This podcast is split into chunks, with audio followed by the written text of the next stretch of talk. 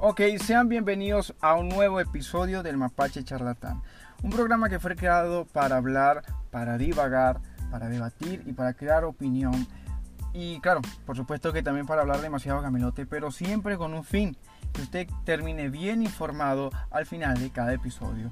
Mi nombre es Kevin Esteban y los estaré acompañando a lo largo de este capítulo.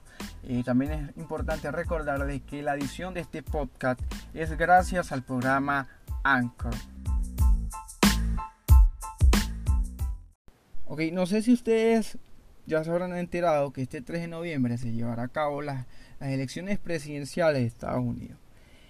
Sí, en este país que ahorita en Occidente es uno de los más golpeados por el virus COVID-19 o SARS-2. Ya por cierto, a esta fecha ya lleva 3.4 millones infectados y más de 136.200 muertos. Es importante hablar que Donald Trump al comienzo de, año mencionaba como muchas veces su admiración por, por el homólogo chino Xi Jinping. Y bueno, de hecho cuando, cuando en enero empezó todo este, este revuelo de, del COVID-19, él declaraba que, que era que reconocía el esfuerzo grande que estaba haciendo eh, China por combatir el COVID-19. Sin embargo, eh, obviamente en enero Trump no sabía que, esta, que este virus que se estaba en enero estaba combatiendo China, pues se iba a propagar por el mundo, iba a hacer estragos tan fuertes y más en su país.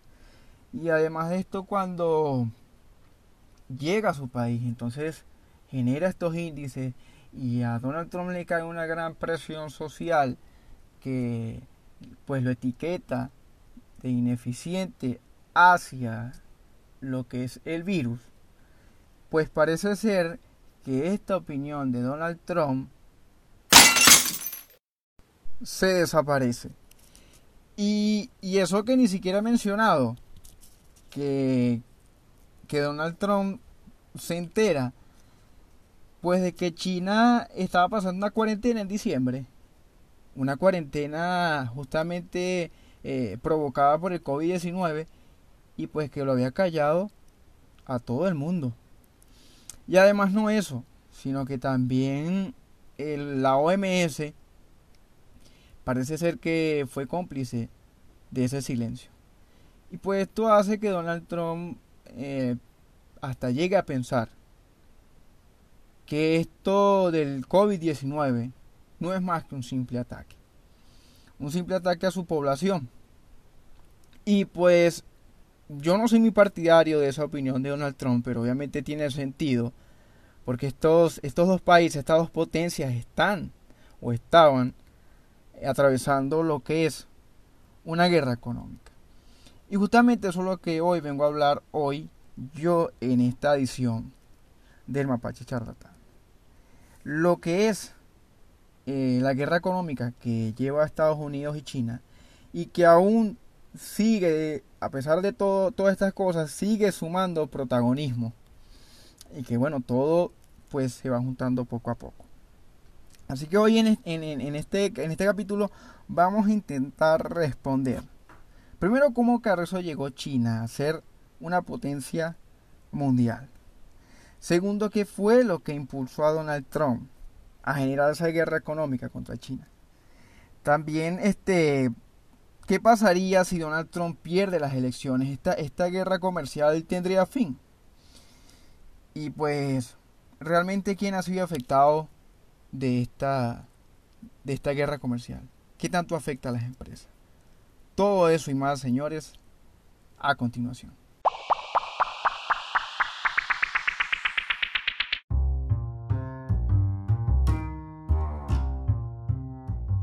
Ok, para saber entonces cómo China llegó a donde está actualmente, deberemos eh, atrasarnos por menos unos más de 40 años atrás.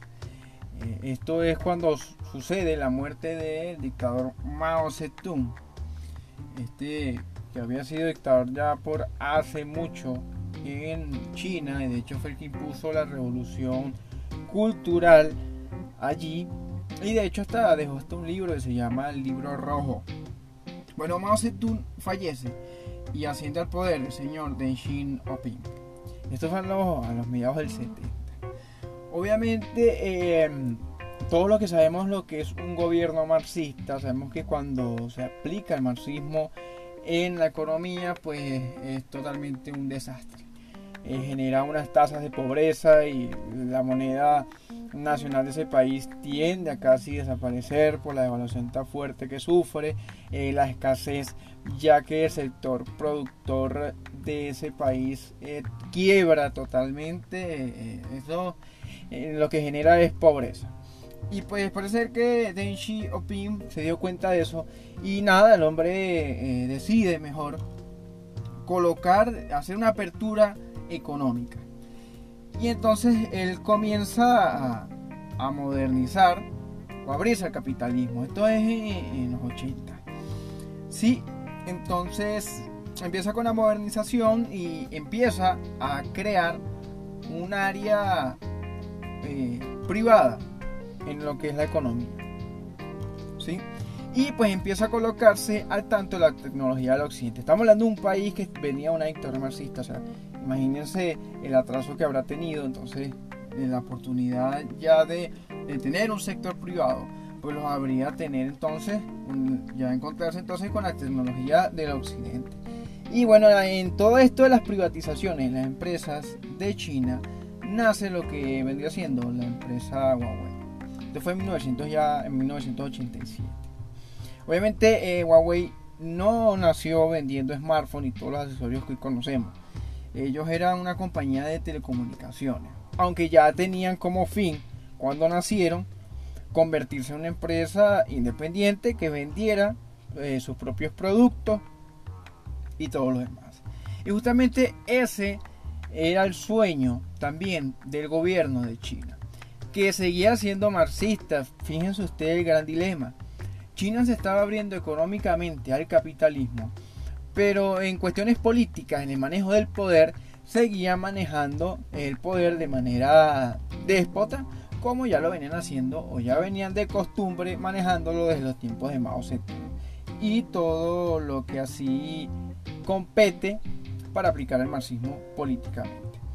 Entonces Huawei y, China, y el gobierno de China hacen una tregua y entonces firman un acuerdo donde el gobierno chino le va a dar una protección a Huawei de cualquier competencia extranjera. Nadie va a venir a competir con Huawei en China, sino más bien eh, Huawei va a tener en, todo el territorio, va a tener la ventaja de desplegar todos sus accesorios. Por lo tanto, Huawei simplemente lo que tendría que hacer es compartir con el gobierno algunas informaciones y pues nada, hacer también a China una gran potencia económica. Obviamente eh, esto podría decirse, o esto se ve como, como un acuerdo, hacer acuerdos con el diablo. Porque como les mencioné anteriormente, estamos hablando de una empresa privada, estamos hablando de una dictadura marxista. Pero sin embargo, bueno, así lo llevaron. Entonces China empieza a generar todo, todo un proceso para generar exportación. Generar productos y exportarlos. Obviamente estos productos eran totalmente eh, baratos, eran productos básicos, empezaron a, producir productos baratos y generalmente básicos. Y, bueno, también estuvo, fueron tres escalas. El que comenté es una, la segunda pues en aumentar lo que era el consumo interno eh, en su país. Y el tercero era exportar como líder tecnológico. Entonces ellos generan algo que se llama Made in China. Obviamente seguramente usted en su país ya debe estar cansado de ver tantos productos con etiqueta Made in China que empiezan a llegar. Esto, esto, es en esto empieza a, planearse o a ejecutarse en diciembre del 2001. ¿Y por qué? Lo digo que fue en diciembre del 2001 porque en ese momento es cuando China entra a la Organización Mundial del Comercio. Entonces déjenme más o menos explicarle qué es la Organización Mundial del Comercio. La Organización Mundial del Comercio es una una organización que se fundó en 1995 y su, fin es como democratizar o igualar las oportunidades de, los, de todos los países en el mercado. vamos a hacer otro ejemplo para que me agarren la idea. Obviamente, eh, supóngase que en Colombia, Colombia exporta un producto a Argentina, Y pues Argentina le cobra 10 dólares a Colombia de arancel para recibir esa mercancía. Colombia entonces a través de la Organización Mundial de Comercio estaría en toda la potestad de cuando importe algún suministro argentino cobrar la misma cantidad por aranceles, que es en este caso 10 dólares. Pero, ¿qué sucede? Pues que obviamente en este mundo hay países desarrollados y países en vías de desarrollo. Hay unos países que tienen una, una maquinaria, una industria muy avanzada, donde pues la producción es totalmente creciente y otros países que están en vía de desarrollo que todavía su producción, su manufactura es pues todavía es semi artesanal por así decirlo. Entonces esto hace que la, Organización Mundial de Comercio pues intervenga un poco y pues ayude allí a a, estos países en desarrollo pues, que sean un poquito competentes y que rompan algunas reglas. Entonces, en el 2001, cuando China entra con, con, eh, a, esta organización que estoy comentando, su estatus fue visto como un país en vía de desarrollo. Entonces, pues China podía romper estas reglas de aranceles, pues con todas de la ley. Pero parece que China eh, empezó a exagerar un poco. Entonces, ¿qué pasa? China empezó a, primero, a, pagar unos aranceles muy económicos y a distribuir a todas partes del mundo su producto. Pero ahora, si una empresa extranjera quería eh, llevar su producto a China, se iba a encontrar entonces con un Estado totalmente proteccionista a todas las empresas nacionales y con unos aranceles bastante, bastante caros. Entonces, ¿cuál era el, cuál era la condición que le colocaba el gobierno chino a las empresas que querían invertir allí a, allí a, China. Bueno, usted, a usted le vamos a asignar una empresa nacional y usted va a firmar un contrato con ella. Entonces, por cada eh, trabajador que usted me traiga, yo le coloco un trabajador chino. Y entonces empezaban eh, esa empresa extranjera con, ese, con esa empresa china, empezaron a trabajar de la mano. ¿Verdad? Entonces, cuando ya eh, los chinos agarraban, captaban la idea de cómo era todo, esa empresa nacional captaba la idea de cómo era todo, cómo se iban los trabajos, cómo eran los proyectos, dejaban o muy bien vencer el contrato o los cancelaban. Y entonces inmediatamente el gobierno chino agarraba y le prohibía a esa empresa extranjera que pudiera distribuir su producto en este país. Y prácticamente se podía decir así, lo expulsaban. Y entonces esa empresa nacional que estaba aprendiendo, esta empresa extranjera, empezaba a seguir la rutina que llevaba la otra y obviamente a, tomar ya parte, el control completo de ese servicio que esa empresa extranjera había llegado a, a prestar. Y tenemos un caso bastante, bastante, no figurativo, bastante ejemplar. Y es el Siemen. Siemen sintió, se, se vio bastante interesado cuando cuando fue contratado para hacer el tren de alta velocidad que hay en China. Ahora, después de pasar todo esto, todo bastante similar a lo que le estoy comentando, China crea una empresa nacional llamada CRRC. Y esta empresa ahorita es la más grande del mundo y tiene varios contratos. Estamos hablando de Alemania, estamos hablando de bastantes eh, países que ahora esta empresa le presta un servicio. Entonces, este, parece que hay muchos casos, estos no son simples, hay muchos casos, también hay casos, el caso tecnológico, también hay casos de automotriz y obviamente este que le estoy comentando. Eh, entonces parece que no, no es una casualidad, esto lo, parece que, estaba planeado. Y, pues esto no es más, señores, esto no es más que un robo de propiedad intelectual. Esto es un robo de propiedad intelectual. Y cuando Donald Trump llega a la presidencia, él denuncia esta vaina. Entonces, ¿cuál sería la estrategia de Donald Trump para picar hacia adelante lo que sería futuramente una guerra comercial? Fíjense.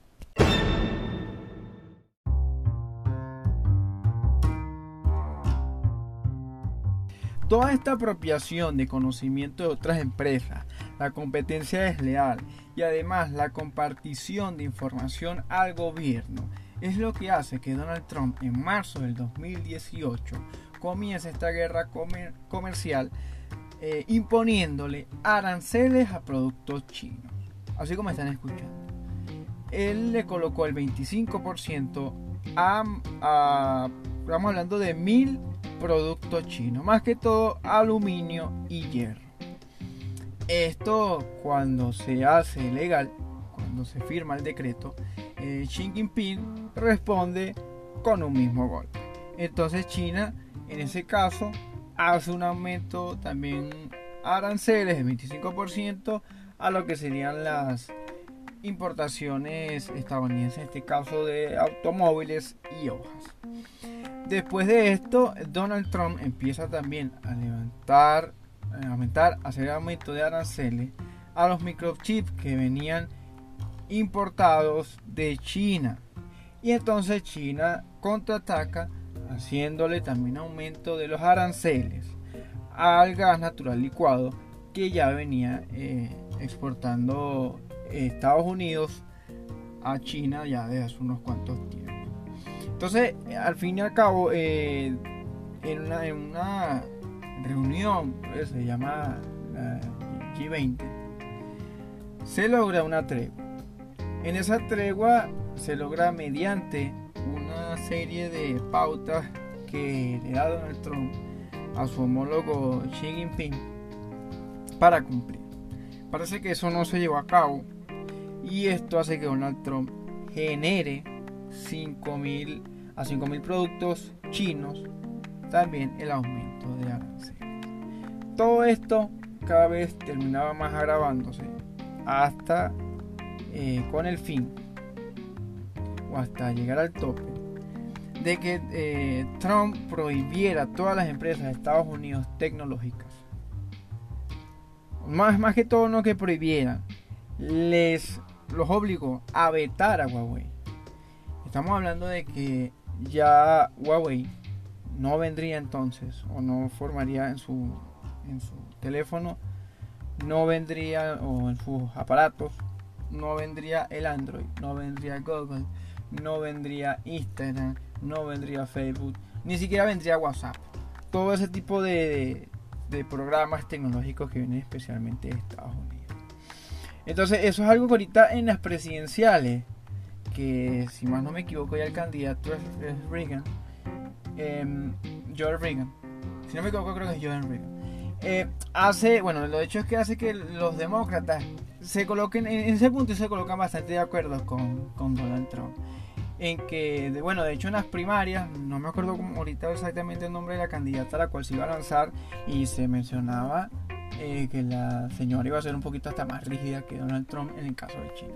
Entonces, en este caso, eh, parece ser que sea el presidente o el candidato en este caso que gane las elecciones en Estados Unidos el 3 de noviembre, esta guerra económica, o por lo menos este plan de aumento de aranceles para detener todo este, este tren chino que está llevando el señor Xi Jinping, va a seguir en marcha.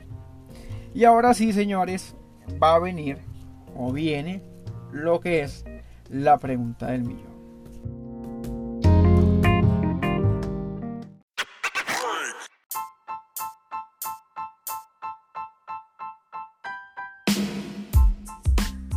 Ok, señores, o bien totalmente la parte eh, anterior, en el anterior segmento, cuando yo mencioné un tal Reagan que es candidato. No, el, el, candidato a los demócratas se llama Joe Biden, no ningún Reagan. Es Joe Biden el que está haciendo ahorita, eh, está haciendo ahorita su campaña electoral, que sería la opción contraria a Donald Trump. Bueno, ya aclarado esto, la pregunta del millón sería, ¿en qué realmente afectaría esto? ¿Cuáles serían las consecuencias de esta guerra eh, comercial que está llevando China y Estados Unidos? Porque obviamente usted dirá, ok, estas cosas de aranceles y todo esto de, apropiación de conocimiento, eh, ¿eso en, qué me puede afectar a mí? Que Claro, no directamente a nosotros, no directamente, pero las más afectadas están siendo los sectores, el sector empresarial de por lo menos estos dos países. ¿Por qué? Porque por, por ejemplo, una empresa que esté haciendo aviones y tenga un contrato con alguna empresa china y necesite materia prima como el aluminio que es exportado, es importado de China, este, esta empresa de aviones obviamente va a recibir un aumento de, ese producto, de esa materia prima. ¿Por qué? Porque esta empresa china que le provee eh, aluminio, ya sea acero, a esta empresa creadora de aviones estadounidense, cuando vea que sus aranceles para para entrar la mercancía a Estados Unidos aumenta, él inmediatamente también va a aumentar el producto. Él va a aumentar más el producto. Entonces, ok, la empresa de, que genere, que esté eh, en creación de aviones puede aceptar el aumento de la materia prima. Pero no es tan solo eso, simplemente cuando él exporte su producto finalizado a China, va a tener también que pagar unos costosos aranceles. Entonces imagínense ustedes cómo harán las empresas si ellas se basan de metas y de proyecciones a tantos años, puede ser a 5, puede ser a 10. Y entonces e, esto les genera a ellos algún tipo de ansiedad de que pues estos aumentos de aranceles les pueda llevar cuesta abajo todos los proyectos y las planificaciones. Entonces tiene que estar en actualización total y todo lo demás. Y no es tan solo, esto es simplemente un ejemplo de estoy y sencillito, pero realmente ha pasado. Por lo menos el caso del, Apple. El Apple no le conviene que las relaciones entre Estados Unidos y China se pongan tan densas porque China es uno, eh, el Apple es uno de los lugares donde más fabrican y ensamblan equipos de, esta empresa es en China. Y, allí es donde se lleva más, justamente más velocidad de producción. Y además, un caso cerquita, que justamente ya que les estoy comentando de Huawei. Huawei cuando fue totalmente vetada por, las empresas tecnológicas para que no llevaran ningún tipo de, de software de estadounidense, de tecnología estadounidense, estamos hablando que esta empresa bajó el 40%, el 40% de, de su producción. Creo que en la única zona que se llegó a vender el último teléfono que ellos sacaron de alta gama es en Europa. Obviamente cuando el teléfono salió ya fue descartado por la gente por el motivo de que pues, ya no venía ni con Apple, ni con Google, ni con YouTube, nada de esas cosas. entonces, ¿qué, ¿qué otro sistema tecnológico bueno puede prestar? Además de eso, también genera que en China la población sienta una gran cólera por Estados Unidos y, este, y esta guerra y pues haga que Apple también baje ventas. También baje ventas. Entonces el chino prefiera comprar mercancía o aparatos eh, de, producción nacional que ir a comprarle a esta fábrica. Y también le baja las ventas. Y no es mucho también, eh, eh, si no vamos al caso, se, se recuerdan que les comenté que China en respuesta a Donald Trump cuando le subió las aranceles los microchips, él le subió también eh, las aranceles al gas natural licuado. Bueno, China era uno de los mayores compradores de gas natural licuado de Estados Unidos. Y, apenas eh, él aumentó esos, aranceles, bajó las ventas de, Estados Unidos del gas natural licuado a un 60%. Eso solo 90 días que ustedes se vayan haciendo cuenta de que esto no es tanto que esto no afecta en realidad al, Estado eh, estadounidense ni mucho menos chino, porque esta gente no paga aranceles, más bien las cobra. Obviamente estos son impuestos colocados estatales, estos son impuestos que van al, al bolsillo Estado. Entonces este podría ser una de las cosas que más va afectado y eh, los que más están pagando los platos rotos de todo este conflicto obviamente es el empresariado y nosotros seríamos también unos afectados secundarios pero lo seríamos. Entonces bueno este, a mí me gustaría saber qué opinan ustedes sobre este tema. Obviamente para esto les dejo mis redes sociales. Ustedes pueden conseguir a mí en Facebook como Kevin Pueden conseguir en Instagram como kevin.esteban95. De hecho tengo la misma foto de perfil que en el perfil del podcast. Y recuerden también que ustedes pueden conseguir los episodios del Mapache Charlatán en todas las plataformas como Spotify, Google Podcast, eh, Radio Public, Breaker o Breaker para los que no sepan cómo se escribe. Y también estamos en Poker Cat. ¿Sí? Ahí en todas esas plataformas ustedes nos pueden encontrar, así que no tienen excusa de no escuchar los episodios. También eh, les quería comentar que si ustedes, alguno de ustedes que escucha este, este podcast, quiere recomendarme algún tema o quiere saber una la reacción a algún tema en específico, háganmelo saber. Yo no tengo ningún problema y pues haría todo lo posible para complacer y, llevar a cabo el desenlace de ese tema comentado. La frase de hoy, señores, con la cual me voy a despedir es, es de este defensor de los derechos civiles, Malcolm X, en un discurso dedicado a la juventud. Y dice así, este, eh, el estudio o la educación es el pasaporte al futuro.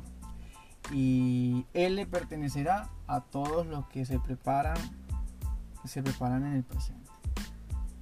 Esta fue la frase de este podcast, señores. Espero este, este episodio le haya servido bastante, por lo menos para aclarar algunas dudas. Que tengan un feliz día